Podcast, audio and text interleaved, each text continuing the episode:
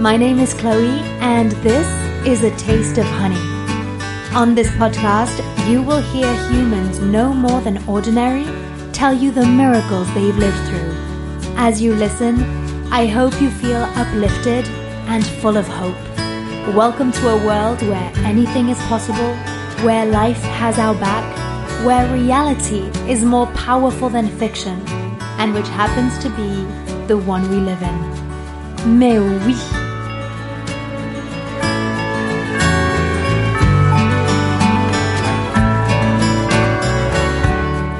Today's episode is a lesson in listening to your gut. Jen had been in a long term relationship and thought she had everything she could ever want from a partner. He checked all the boxes. But as it turns out, just because something is going well doesn't mean it is right. Jen realized that her laundry list of checked boxes were not fulfilling her, and she had to make the brave decision to turn away and start over. Probably her best decision yet. I hope you enjoy Jen's fabulous story, a story on taking the time to discover what we truly want, refining our orders, starting from scratch, and jumping joyfully into the unknown. Enjoy!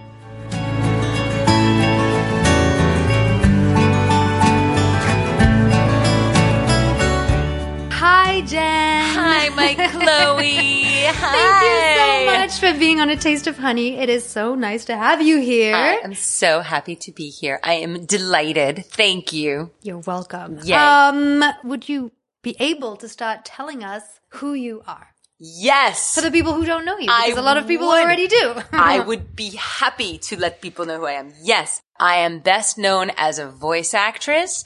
I'm also sometimes a performer and sometimes the create content creator, creative on other things. I am a fashion maven. I have worked as a consultant and a trend scout and I am currently on a mission connecting people through style and self-expression. I have been working on projects bringing fashion content to the gaming community through a number of different platforms, but frequently on a Twitch stream that I love doing under Hey, it's Jen Cohn. I am a mom to a 13 year old fisherman. I am a wife to a lovely gentleman, uh, filmmaker, uh, screenwriter, TV creator. I am a New Yorker. I am a sometimes Angeleno. And, uh, and yeah, and I'm, and I'm seated, uh, in your living room. So Yes, it's a good are. place to be. Um, so you're going to tell us about a wonderful story. I like to create the birth certificates of the miracles that are being told to me so that they exist for real, that they are put out in the world and no one will ever be able to say that this did not happen. How So- lovely is that? Could you start by telling us in just a few words when and where um, this miracle happened? this miracle happened in no other place than the seediest peep show in all of New York City. It was at Show World in Times Square on 8th Avenue and 43rd Street. Uh, the year was 2001 and it was the end of April. Wow. Yes. Okay. And Yes. so, uh, do you even remember who you were before that moment? There's a pretty good lead up to that moment. I had been in a long-term relationship with a, a, a very wonderful boyfriend, a great boyfriend, but I sort of felt like I was going nowhere fast. I felt like I wasn't really driving my life and it wasn't quite panning out how I wanted and I didn't understand what was wrong and I wasn't quite happy and wasn't sure what was happening. And so I, I went into this phase where I called it Jen Cohn University. and I signed up for two new acting classes and I started going to therapy and I started exercising and I had mm. done, I had started just, I did all of these things to sort of shake my life up because I wasn't quite happy and I couldn't put my finger on why. It was unclear. And I was enjoying my the acting classes and I was just starting to make headway uh, as a voice actress. And I, you know, I was just, like things were just coming. I was, I was working with an agent who was very good and it had started and things were coming together on all of those fronts. And the boyfriend who I was living with at the time proposed. He popped the question. We'd been together for years. He popped the question. And when he popped the question, which I should have expected, we had been together for seven years and we had lived together for a couple of years at that point. And he popped the question and it was like I had a stomach full of snakes is really what the experience was like. Literally, I clutched my stomach Wow. and doubled over. The first thing I said is, it's really not me about this ring. And of course we took it to mean it was the ring. He said, you haven't said anything yet. And I went, "Y- yeah, and doubled over with a stomach full of snakes. And you know, something's up. If oh, yes. this is, I mean, of this is, course. and yet I, I was so confused because this was someone I loved who I, I was very happy with. I had finally sort of insinuated that I would be ready. I had just, I, I, I hadn't verbatim said you should, but I had insinuated I was ready. Before that, I'd always said that I wasn't ready. I wasn't ready. And when people would ask me about when we were going to get married, I always would say, "Ah, I'm not ring hungry. I'm not ring hungry. that was always my answer. Like, like that somehow it was pedestrian to want to get married. And I walked around clutching my stomach for a couple of days. wow. And then when I called my parents, I made sure to tell them when he wasn't there. Cause I said, I don't know what's going on. I'm very nervous and uh, worried. And I said yes, but I'm like very worried. I mean, this is how out of touch now when I think about it, how disconnected I was about this relationship. It sort of makes no sense now. Cause now it seems so clear. But at the time, hmm. it made no sense because he was wonderful. He was this hmm. wonderful, he is this wonderful person. Hmm. I, I have, to my own credit, I have excellent taste in, in guys. I, I only really like class act men. Like I was never one who went in for bad boys. I've always been treated really well. So, so for me, this was confounding because why would it be this way? Um, and so I spent a couple of weeks nauseous and I, my parents were concerned and said, you know, you don't have to do this. This isn't the reaction you're supposed to have. Yeah. And I said, no, no, no, I've just got to get used to it. Oh I've my just, uh, god, that's so sad. I know. I know. And then, and then, uh, another friend of mine sort of looked at me quizzically when I was weird about it. And finally, there was a night that I was walking. I was coming home from one of my acting classes and I was getting out of the subway and I was waiting for a train. And while I was waiting for this train, I thought to myself, well, wouldn't it be sort of beautiful and tragic if I just accidentally fell into the subway? Like that would be so sad, right? That would be really tragic if I just fell into the subway. Now, mind you, I have never ever thought of suicide. And I don't think that that was that then. no, it was just But like anything to get I- out of this. the fact that I actually, right, that that was my, and I called my best friend and told her. And she was like, I'm meeting you right now for a drink. Right now. She came to meet me and she was like, you gotta break this off. You gotta break this off immediately. You don't want to do this. You need to break this off. wow. And I was like, "Wha- wha- and she's like, listen, you're thinking about falling into the subway and you've been clenching your stomach for two weeks. You don't want to do this. Break this off right now. So I was either that night, the night that she said that to me, or it was the next day. I think it was that night.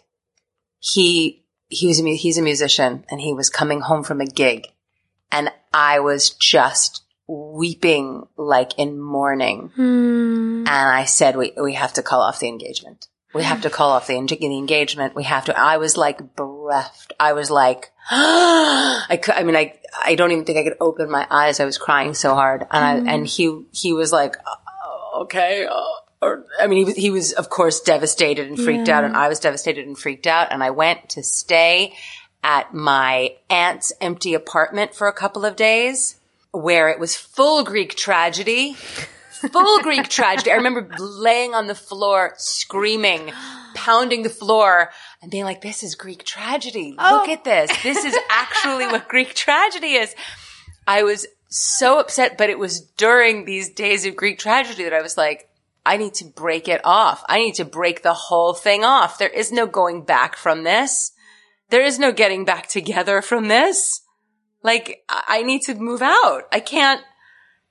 And I mean, here we were. We were on a lease together. We got a rent stabilized apartment together in New York City. When you're two artists, Yeah. a rent, we had a doorman building on the Upper West Side and a big apartment. It was like a find that I found us. But anyway, I, we got together maybe a week later or two weeks later. I told him that it all had to be done. He thought that I was going to say, you know, we just need to put off the engagement or something. He did hmm. not expect me to break it off. And I broke it off and he was dumbstruck and I was dumbstruck and we were both devastated and it was terrible. And so I then spent about three months absolutely like bereft hmm. like this heartbroken shell wandering around and uh and he wanted to keep the apartment. And i felt so guilty and so terrible. I said of course you should keep the apartment. So i was literally this wandering homeless devastated girl. Like I was staying at my aunt's empty apartment at one point. I stayed at my another dear friend's mother's apartment. Uh, going back and forth. I just remember like walking through Central Park and going to my classes and my exercise classes and going to work crying.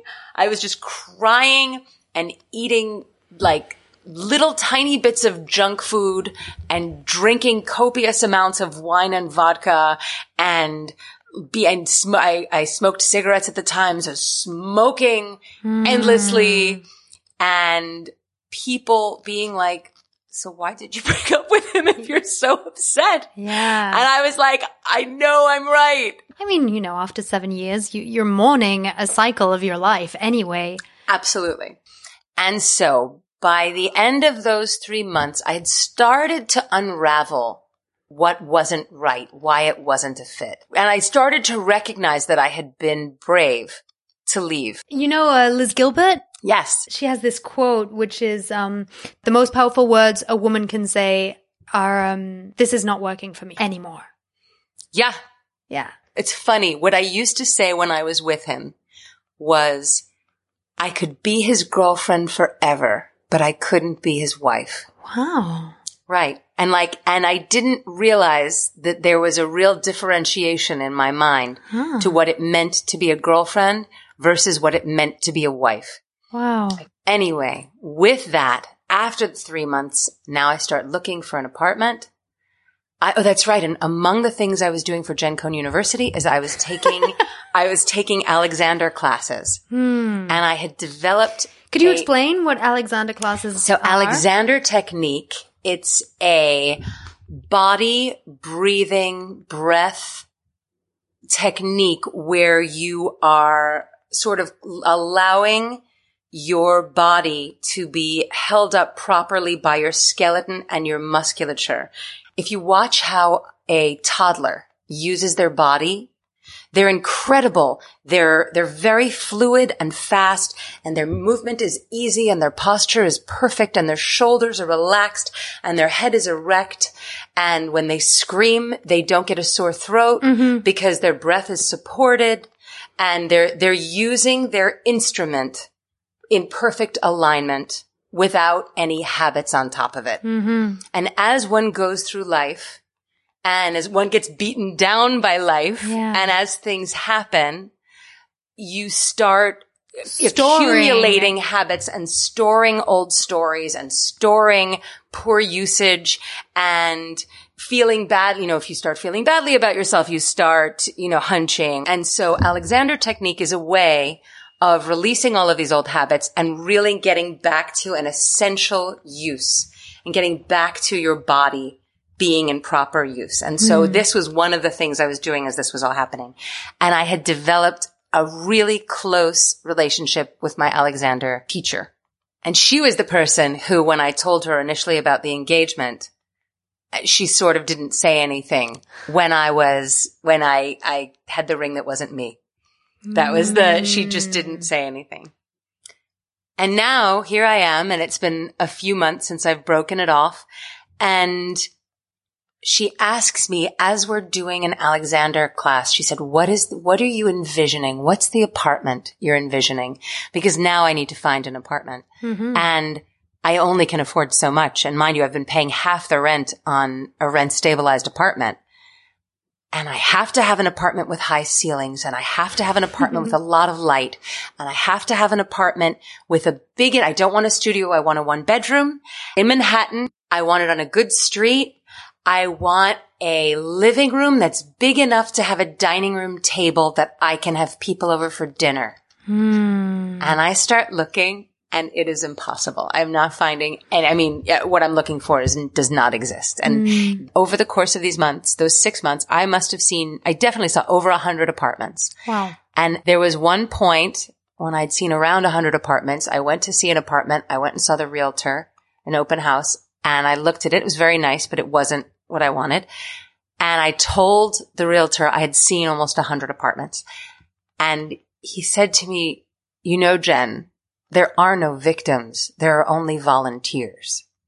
That, here we are. It's, it's more, it's 21 years later. I remember that so vividly. That was, he was right. He was hmm. right. It was a very good lesson. I think about that often in other contexts. So how did you incorporate that at the time? At the time I didn't, but I remembered it. But when I did that Alexander exercise, I envisioned coming up through the floor into this bright, airy, high ceilinged yellow room. This is what I imagined. Mm. Just awash in yellow and bright. And one day, finally, I go and I look at an apartment and I open the door into this sun flooded, high ceilinged, tiny apartment, tiny kitchen, tiny bathroom, tiny bedroom, but a living room that's big enough for my dining room table and a little couch and one closet. So no closet space, but it was perfect on the coolest little street. I could afford it. Rent stabilized again. Unbelievable. And I, I practically leapt on this broker that I had to have this apartment and I like Yeah. jumped on, and I got the apartment. And that was six months after the breakup. So this was this whole crazy hmm. time. And that began when I got this apartment was the moment when I was like, okay, now I get to start. Now I, I can be done with this mourning and I can start this next chapter of my life. And the apartment wasn't decorated and I hadn't painted yet, but I went and got enormous pieces of paper and I put them on two of the walls in this apartment. And I put a bunch of magic markers on the floor. And this is before I brought any furniture in, before I painted. I wanted to just like sleep on the floor in the space for a little while and decide what I was going to do. But every time I came in and out of this apartment, I started with, I had two pages and one wall was what I will do in the next 10 years. And one wall was what I'm actually looking for. But it wasn't like, missed you right, because I was still trying to take apart what wasn't it? What wasn't right? And you know, when I first started, I you know, I, I you know, quickly wrote some things on the wall, and I wanted to be someone creative and funny and adorable and yeah, and cute and sexy, and that they traveled well. And I wanted them, if they weren't very successful yet, I wanted them to be hungry. I wanted them to be a hmm. top dog. And things I wanted to do, I wanted to have my voiceover career take off. I wanted to be getting back to Paris more regularly. I wanted to be doing more fashion related work. I wanted this. I, wa- I wanted, I wanted, I wanted. And every time I would come in and out of the apartment, whether I was bringing bags of stuff or whether I was, whatever it was, I would just add and I would lay on the floor in this living room that was empty and look at these pages and just see it. And, hmm. and the lists got very long. And I just, as I'd think of things, and it was just sort of exciting. It was like me hmm. and my gut and like, okay, what does it actually look like? And so I don't know, maybe I had 30 things on each side of the, you know, these, by the end, and maybe more than that because I wrote things down quite often. So there was a lot of stuff. And I finally, maybe three weeks, a month after getting into this apartment, I rolled up the papers. I rolled up the pages. I put them in the back of a closet and I painted and I painted it all yellow and I decorated and I did all my own construction and I felt so empowered. I did all my own work and I learned how to use a drill and I was sawing things and Yes. paint. It was really exciting. I felt really hot and great. And I started dating. Now, I had always loved dating from the time I was a teenager. Hmm. And I never understood when my friends didn't like dating. Well, And- because they didn't like rejection. Right. But for me, partly because I only liked guys who liked me. So it wasn't like I mm. ever chased men who rejected me. For me, dating was always like a time to like be awesome and Yeah, have fun. you're right. And go to cool places. And my friends, when they would complain and complain and they would come to my kitchen in the apartment on the Upper West Side and say, you have no idea what it's like out here. You don't know what it's like to be single in New York City. You know, it's awful. It's, and I said, Oh my God, guys, if I was single, I would have a date every night. I would have a date. Are you kidding? I would be so great at dating. I would love dating. and they, and they were like, you have no idea. So now f- here I am. And I, at that point, kept lists of restaurants I wanted to try and things I wanted to do, like places I wanted to go. You see, I'm a list person. Yeah. And I started dating with a vengeance. This is 20 years ago. So there was no online dating yet. So I met boys at parties. I met boys in bars. I met boys on the subway. I met boys in restaurants. I met boys wherever. I mean, I was just a magnet. It was just one of those moments in my life. Mm. And if someone said, what do you want to do? I always had, I want to go to this restaurant. I want to go to that concert. I want to go to this restaurant. I want to go to that art gallery. I want to go to the, I knew just what I wanted to do. I had so much fun. My thinking was always, there was no such thing as a bad date. I love that. It's either a great date or a great story. always. I made it so much fun. It was terrific. And in my mind, well, first I was having so much fun. I never wanted it to end. I was, I, I, it was just, it was so much fun. Yeah. And I said to myself, as I would like go through guys and not, you know, and, and decide who I wanted to continue dating or not continue dating, I would say to myself, you know what? I'm going to treat this like how you order a hamburger. Like, okay, that was a really good burger, but I like it on a brioche bun. I don't like it on a seeded bun. So, okay, I'm looking for Yeah. brioche bun. I, this is okay. You know what? That was a very good burger, but it was a little too well done. I need a rare burger brioche bun. Okay, I like that one, but I want the onions fried. I don't want the onions raw, and I want Gruyere. I don't want American cheese. Okay, you know what? Avocado is great, but I don't want a burger with avocado. I want, Yeah, and yeah, yeah. that's how I treated. I kept on re- referring to it as mm. order refinement in my mind. I was like, this is all just order refinement. These, these are just order refinement. And I mean, I've never been promiscuous. That's not mm. ever been my style. But I, I make out everybody. And you could set your watch to like what time it was by what was Jen at the stoop making out after her date. Like this was uh, almost no one ever came upstairs, but making out at the stoop was the thing. And that was, so that was just, I was making out on my stoop on 15th Street. It was fantastic. It was the best. And doing shows and doing plays and meeting boys at plays and at rehearsals and Yeah. at auditions and do, it was fantastic. Yeah. With that, another very dear friend from college, this guy Epi. Epi had started dating and was quite enamored with this girl, Andrea. And Andrea's childhood best friend had a brother. And Epi had been brought to meet the childhood best friend. Mm-hmm. And the brother had just come back, moved back to New York. He had been living out in, in the Midwest and had just come back to New York. And Epi met him and he had a great pedigree. He had a really, he was very creative, had a cool job. He was cute and nice and blah, blah, blah. And Epi calls me after meeting this brother and says, Jen, I met this guy. He meets your specs. You need to go out with him. I was like, "Ah, Epi, oh my God, I'm so busy. My dance card is full. I am, I, I'm like booked weeks in advance. I'm Really? like, not- I mean, that, was literally how I, I was like, Epi, uh, my dance card is so full. I'm not. And he was like, no, no, no. He meets your specs. Like you absolutely should go out with him. You should go on a date with him. And I was like, ah, okay, fine, sure. Invite him to the theater benefit for your show. Epi was part of a theater company called the Inverse Theater. Yeah. And this was the moment when Rudolph Giuliani was the mayor of New York City and he was a, a very divisive. Some people loved him. Some people hated him. Mayor.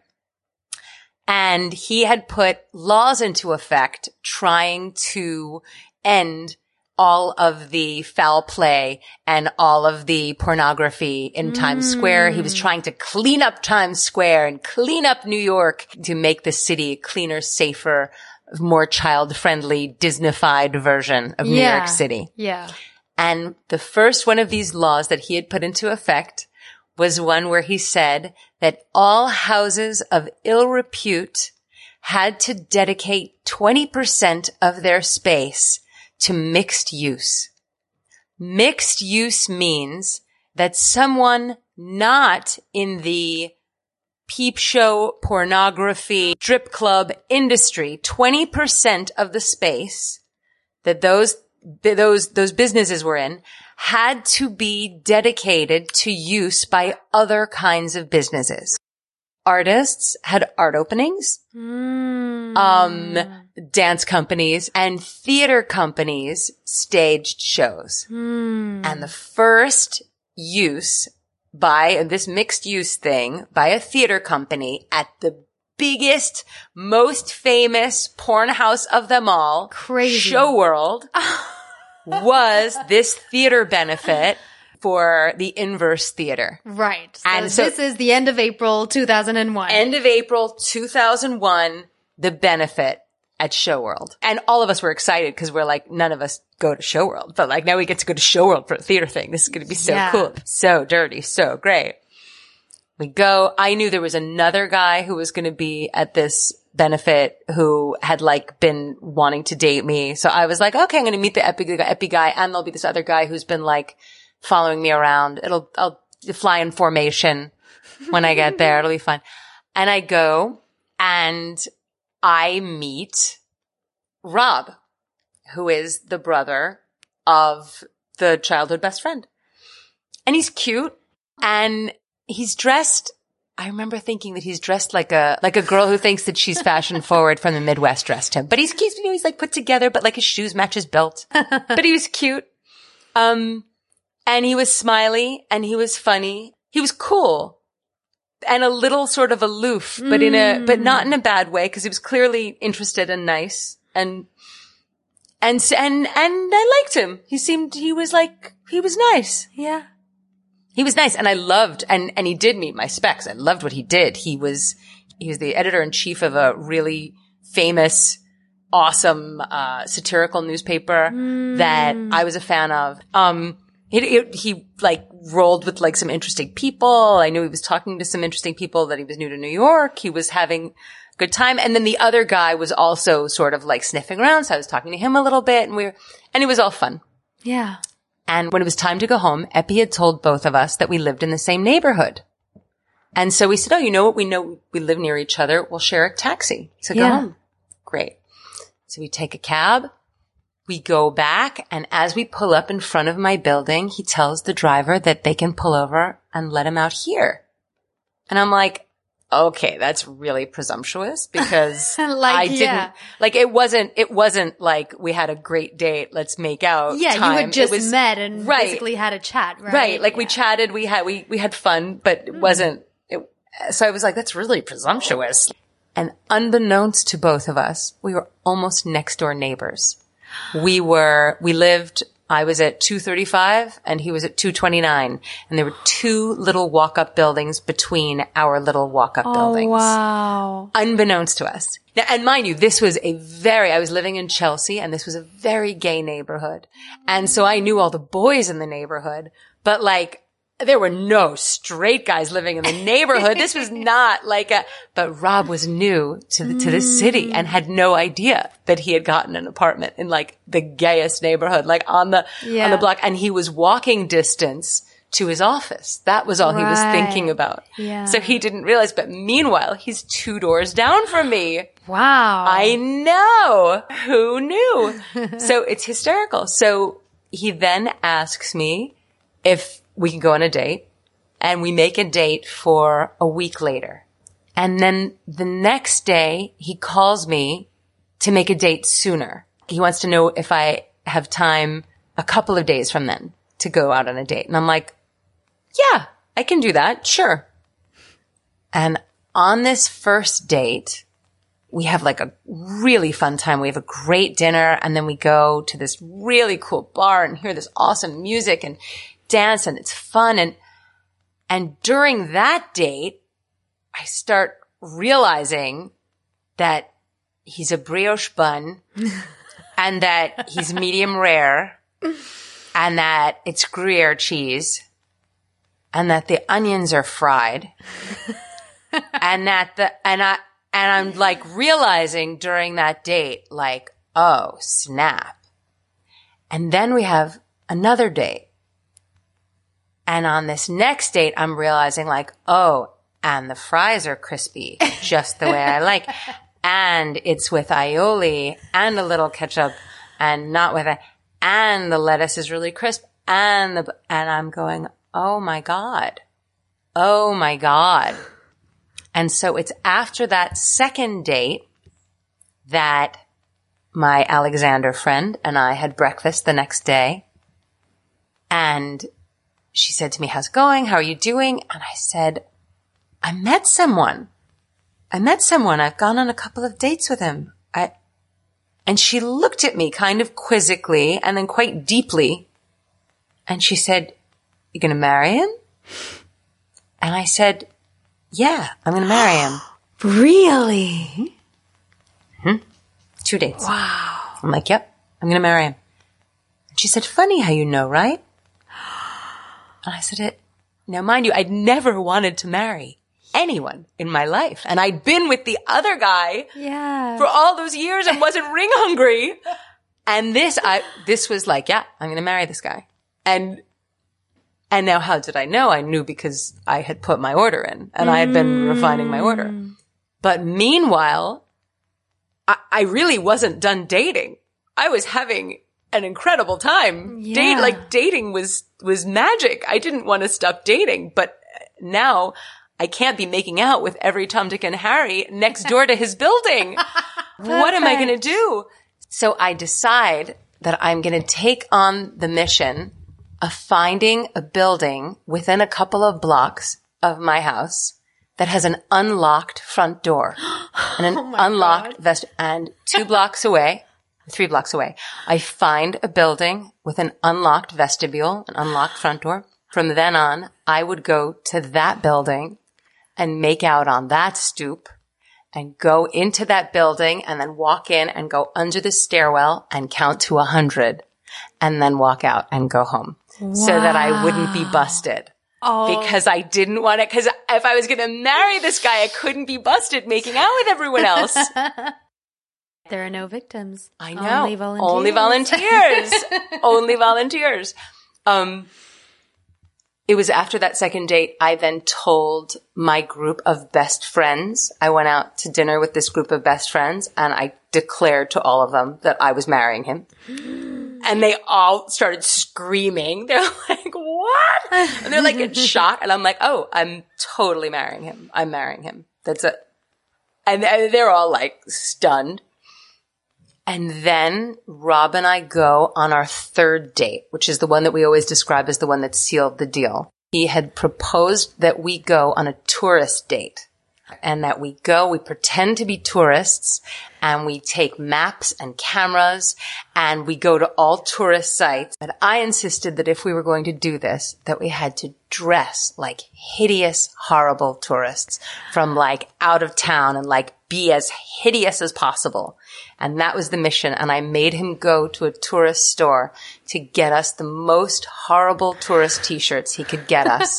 and I challenged him to look as awful as he could to go on this date. And I did this whole thing where I put my hair up and teased it and like did this awful lip liner with the light color on the inside and, and fanny packs were not fashionable and I strapped a big fanny pack on and did, I, I put together uh, quite an ensemble and as did he, he like wore khakis that were pulled up to his neck and like these awful socks, the wrong color wow. with the shoes and the, and he brought us these tourist t-shirts and he brought me this hugely oversized t-shirt with a, ki- a weeping kitten on the front of it, a crying kitten.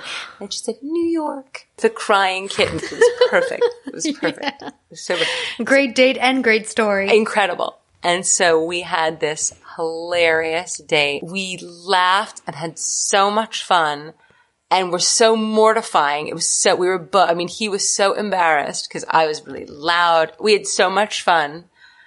And, and I was just like, this mm. cl- I'm totally marrying this guy. And he said to me, I think it was during that date or at some point during that date, he said, wow, I like you so much. I'm not looking for a girlfriend. I do not want a girlfriend. I, I am not getting serious with anyone. I just moved here. Like, I, but, but I really like you. I mean, mm. I would want to like introduce you to my friends, but like, but I'm like, I am not looking for a girlfriend. I'm, and I said, Oh my God, I'm not looking for a boyfriend. No big deal. no problem. Are you that great? That's perfect because in my head, I'm like, he has no idea. He's marrying me. Mm. He has no idea that we're getting married. But okay, but, but I'm not boyfriend. I yeah. know. Ugh. Oh my God. No, of course not. and so that was how we left that date. Um, yeah. And we had, and we had this like great, adorable courtship. And then later that summer, and here, and I'm, and I'm now dating several other people and a couple of whom I really like, but like, yeah. there's the guy I'm going to marry. And then there are the people that like I'm dating that I really like and Rob was going away on a trip to Europe for a few weeks. And before he left, I'd said to him, I was like, go at the best time, go do everything, go meet everyone, go at the most fun. Basically was saying like, go. Yeah. Get your rocks off, buddy, cause you know, things are going to change at some point. But yeah. I, but the, that was encoded. He totally like that went over his head. He later told me he didn't realize that's what I was saying. He thought I was just being oh, encouraging. Oh, man, I know, I know, I know, I know so cute. Um, and so he went and during that period of time, I mean, I had so much. I had a great time while he was away, but knowing that at some point he'd, you know, come back and be back in rotation. And two weeks later, when he gets back from the trip and he like runs to see me and he has tourist kitten t-shirts from everywhere he's been. Aww. And I'm like, oh, he's in love. Oh my God, he's in love. Here it is. He's in love. This is, he's in love. And that was when I was like, oh, I have to cut it off with everyone. It's like, it's time to cut it off with everyone. And so that was when it was after that that officially we were like exclusive. Like, wow. Uh, yeah. Good for you. Cute. Good listening. Yeah. You yeah. really navigated that well and like just right on time every time at every on step. that, yes. On well that, done. I did. Thank you. I did. I did. But then, oh my God, I forgot. After that seal the deal date, that the, uh, the tourist date. Yeah. Our next date after, after that was to go see a show. We forgot about this. Right. We were going to see Epi's show, the theater company that we had. Yeah. And we made the date and we were supposed to meet there. And now, I mean, I'm flying high because he doesn't know we're getting married, but I know we're getting married. and I, I look cute and I go to the theater and I'm waiting and I'm waiting and he doesn't come. And I'm like, what's going on? And it's time for the show to start. And I go in and he doesn't come. And he stood me up and I couldn't believe it. I couldn't believe it. I was like stunned. I, I, I really, I felt like I'd been punched in the gut. I Well, absolutely yeah. couldn't because I, I, ju- I was, I, I thought, I mean, uh, yeah, I thought I was marrying him. I'm like, what the hell's going on? This is crazy. Not very nice thing to do to your wife. Right, right. And I was devastated. I told my mother because I told my mother I was marrying him too. Yeah, of course. And then the next date, he like stands me up. And so the next day, a friend of mine and I went out of town to go visit a friend of theirs. And I mean, this is, this is 20 years ago. So you didn't have a cell phone on you. You had an answering machine at home. Mm, You didn't yeah. have a cell. So I go out and at, I find out later that, uh, Rob calls Epi and says, I'll see you later. I'm so excited to see the show. And Epi goes, what? Goes, we're going to the show tonight. And Epi goes, Rob, it was last night. Jen was here. Oh, you never no. showed. It was, and so Rob starts leaving me a series of messages while I'm out, apologizing, apologizing, apologizing. And I'm already like, like I'm going to make him pay. Like I, like I'm, I'm like, I can't even. So I don't respond for a couple of days. And then finally I respond and he's apologetic, apologetic. And I'm like, okay. And I, the, ne- that next date that we went on, I sort of, I raked him over the coals and there was a moment where I could feel if I pushed it any farther than that, Yeah. I would have broken it. Like I pushed it right to the edge. Yeah.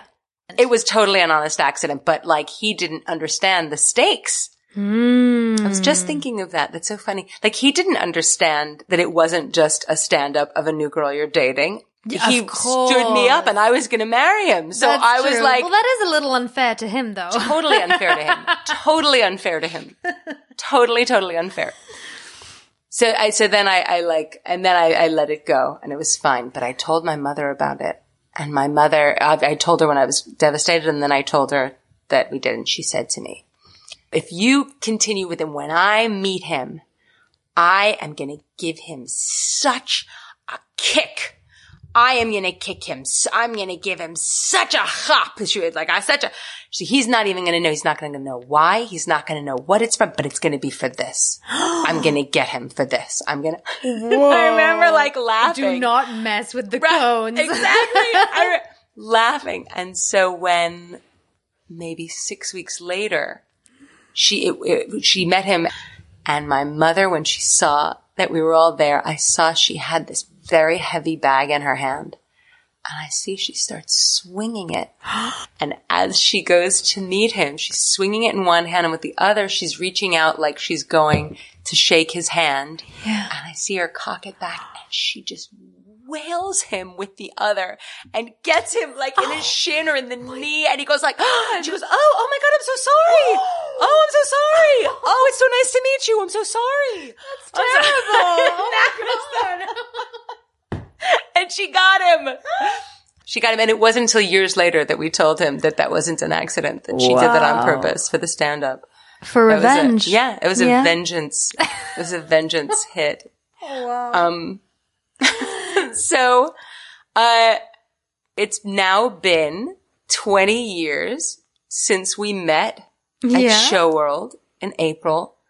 We got married, uh, 17 years ago in June. Yep. It didn't take seven years. It did not take and it didn't feel years. like snakes in your stomach. There were no snakes in my stomach, none at all. I, it was all very calm and it was all very good. And he asked me in Paris, of course, Mm. Of course, in my favorite neighborhood, to my favorite hotel, in my in like exactly the spot. And we both were very nervous, but both so excited and so happy and so thrilled. Um, and yeah, it was it was pretty miraculous, and I was right Yeah. like all of the qualities, you know, it's life happens and who knows like, like Liz Gilbert would say, y- you don't know when things won't work anymore. You don't know, you don't know. And you mm. do have to always be in touch with your gut and you have to be willing to say it works or it doesn't work anymore. But with that said, this relationship has been so brilliant and nurturing and wonderful and has fit me at every step of the way. And I can't imagine it not going forward. I'm so happy that I listened to my gut. It's been such an excellent, miraculous marriage. You know, Rob is someone who always said that he never wanted to get married. He never wanted to have a family. He never wanted any of those things. And for both of us, like this period of our lives has been the happiest, most exciting, happiest, fulfilling time. Yeah. So it's, it's really, I love it's that. been a gift. And what my hope is always is that I never allow my head and my gut to fall out of sync again. Mm. That's always like, that's always like, where is my gut? Where is my head? Are we in sync? If we're not in sync, that's a problem. And I think that in most things in my life, I've been good with my gut and my gut has been the driving force. It only serves me to go with my gut. Wow. And so we started this episode by creating the beginning of the birth certificate of this miracle. You, we know that it happened at the end of April 2001, uh, around Times Square At Show World. at Show World. At Show World. And so, what is the name that you would give to this miracle? Let's call it Show